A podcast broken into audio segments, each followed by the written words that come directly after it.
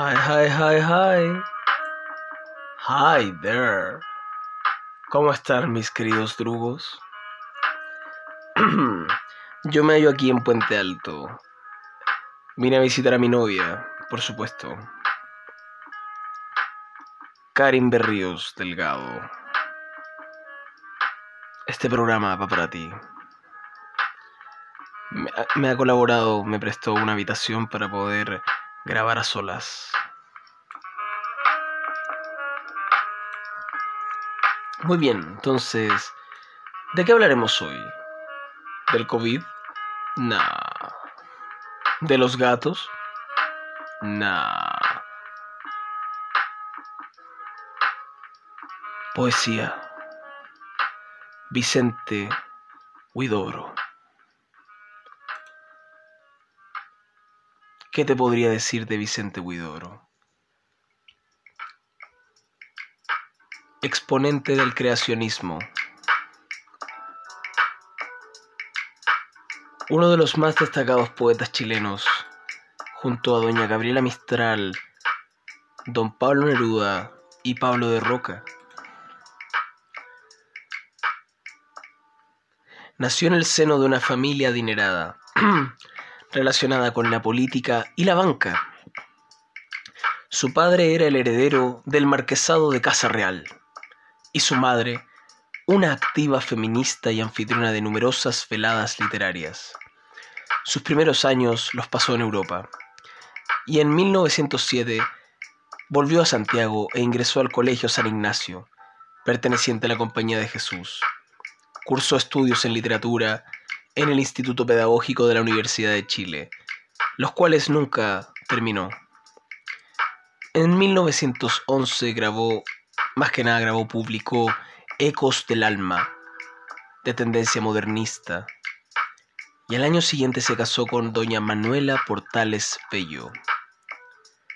Fundó y dirigió la revista Musa Joven, donde apareció parte de su libro posterior Canciones en la Noche y su primer caligrama, Triángulo Armónico.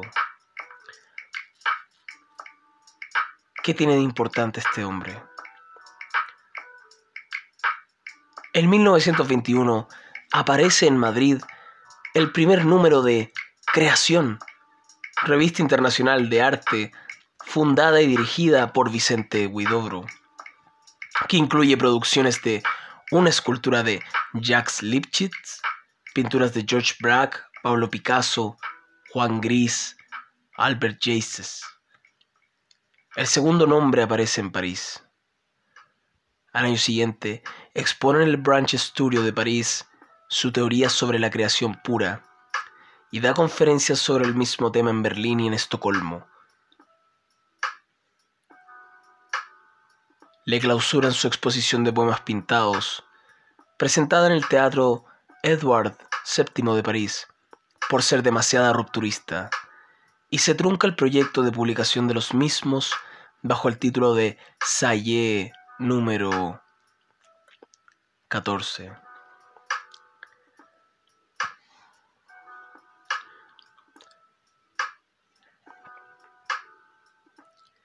En 1933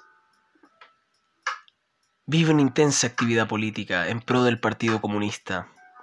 En la revista Europa de Barcelona publica el artículo Manifiesto a la Juventud de Hispanoamérica, donde propone crear una república conformada por Bolivia, Chile, Paraguay y Uruguay. En 1934 empieza a escribir sobre crítica cinematográfica en la prensa santiaguina. Supuestamente hubo una polémica entre el artista y Pablo Neruda en 1935. Al aparecer, Huidobro en forma más relevante en la antología de poesía chilena de la nueva de Anguita. Habría una especie de problema.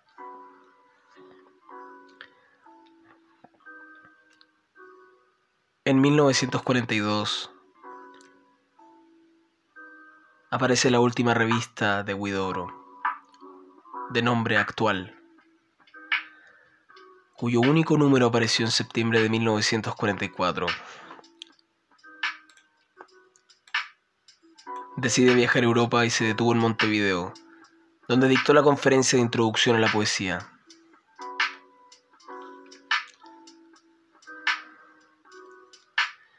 En 1946 se instaló en Cartagena, de Chile, no de Indias.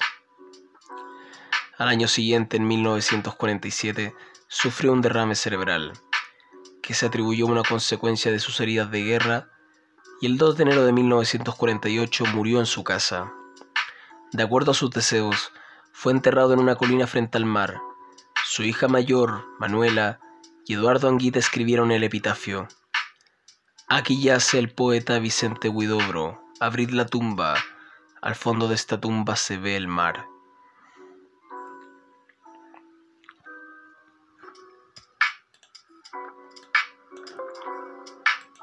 Lo que nadie sabía de este tipo es algo más interesante.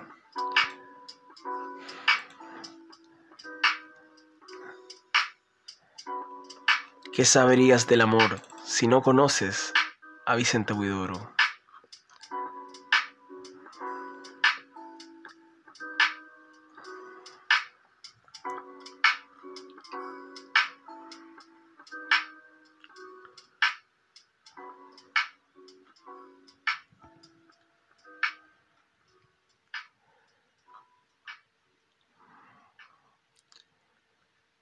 ¿Por qué es tan importante hablar del amor aquí? Una anécdota.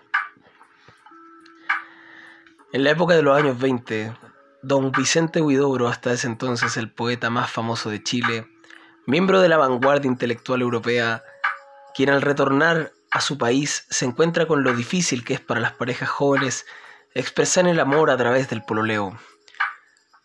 Una ciudad, una sociedad muy cuadrada, por lo que en una hazaña de liberación del cartuchismo chileno para esa época, estando casado, se enamora perdidamente de su concuñada de 17 años. No contento con perseguirla por las calles, recitándole versos de amor y lisonjería, escribe una carta al periódico La Nación, declarándole su amor a página completa. Con posterioridad, decide raptarla y juntos disfrazados toman un barco hacia París desde la Argentina, abandonando a su esposa.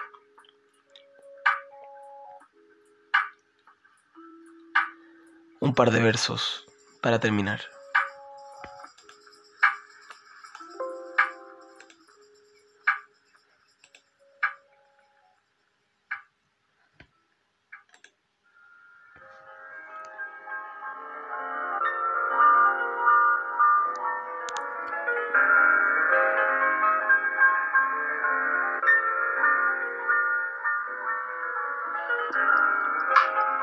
Ella ella daba dos pasos hacia adelante, daba dos pasos hacia atrás. El primer paso decía buenos días, señor, y el segundo paso decía buenos días, señora. Y los otros decían cómo está la familia. Hoy es un día hermoso como una paloma en el cielo. Ella llevaba una camisa ardiente. Ella tenía ojos de adormecedora de mares. Ella había escondido un sueño en un armario oscuro ella había encontrado un muerto en medio de su cabeza. Cuando ella llegaba dejaba una parte más hermosa muy lejos. Cuando ella se iba algo formaba en el horizonte para esperarla. Sus miradas estaban heridas y sangraban sobre la colina. Tenía los senos abiertos y cantaba las tinieblas de su edad. Era hermosa como un cielo bajo una paloma. Tenía boca de acero y una bandera mortal dibujada entre los labios.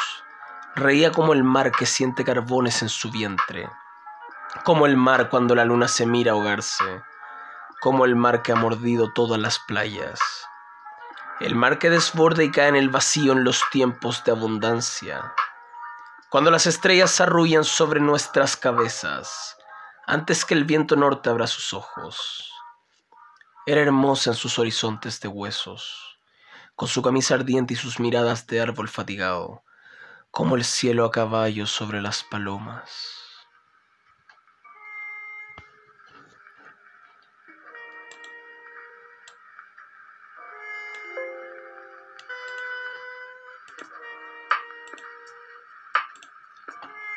Emigrante América.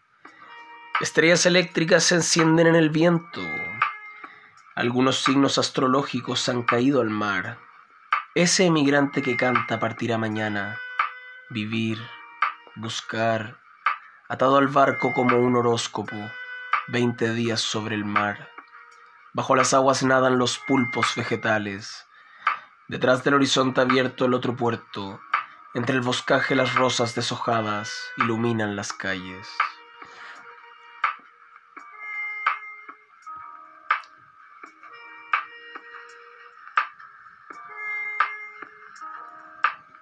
Eternidad. Palabras puntiagudas en el azul del viento y en el enjambre que brilla y que no canta. La noche en tu garganta. ¿Acaso Dios se muere entre almadones blancos, bajo el agua gastada de sus párpados y el aire triangular para colgar estrellas y sobre la vestidura nativa de aquel mar ir buscando tus huellas sin mirar hacia atrás?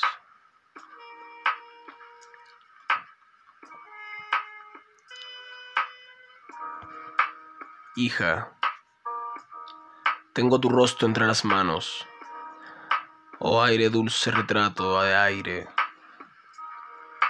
anillo del mundo y del pasado, tu rostro de silencio, rostro de lámpara tierna, con qué facilidad te formas en mis ojos, cómo te vuelves alegrando la negrura. Miseria del recuerdo en el umbral del frío, la selva se hace sueño se desprenden las hojas, se mueren las miradas, gota a gota.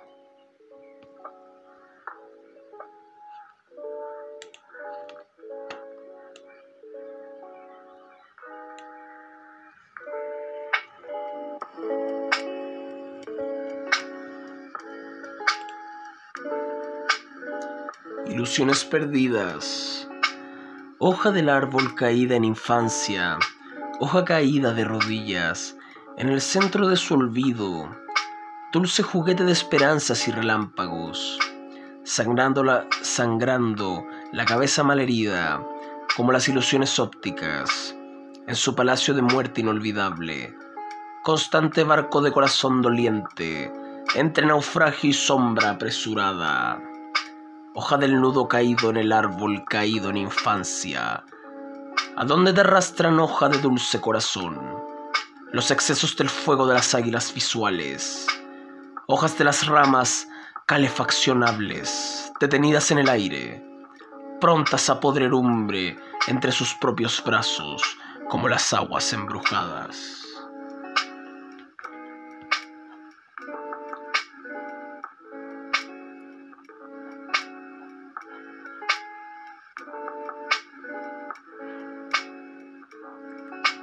Noche. Sobre la nieve se oye resbalar la noche. La canción caía de los árboles y tras la niebla daban voces. De una mirada encendí mi cigarro. Cada vez que abro los labios, inundo de nubes el vacío. En el puerto, los mástiles están llenos de nidos y el viento gime entre las alas de los pájaros. Las olas mecen al navío muerto. Yo en la orilla silbando, miro la estrella que humea entre mis dedos.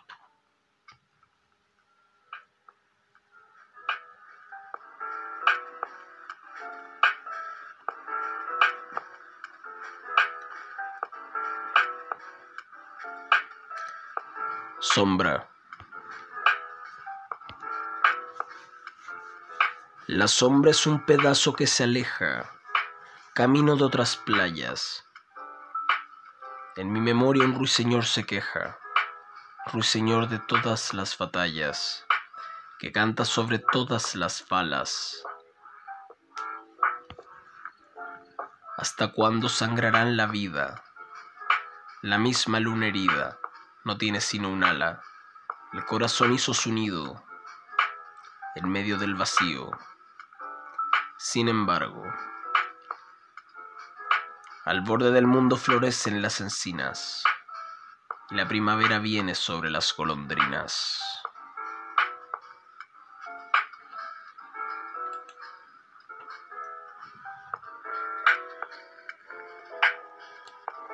Qué manera de escribir hermoso este hombre.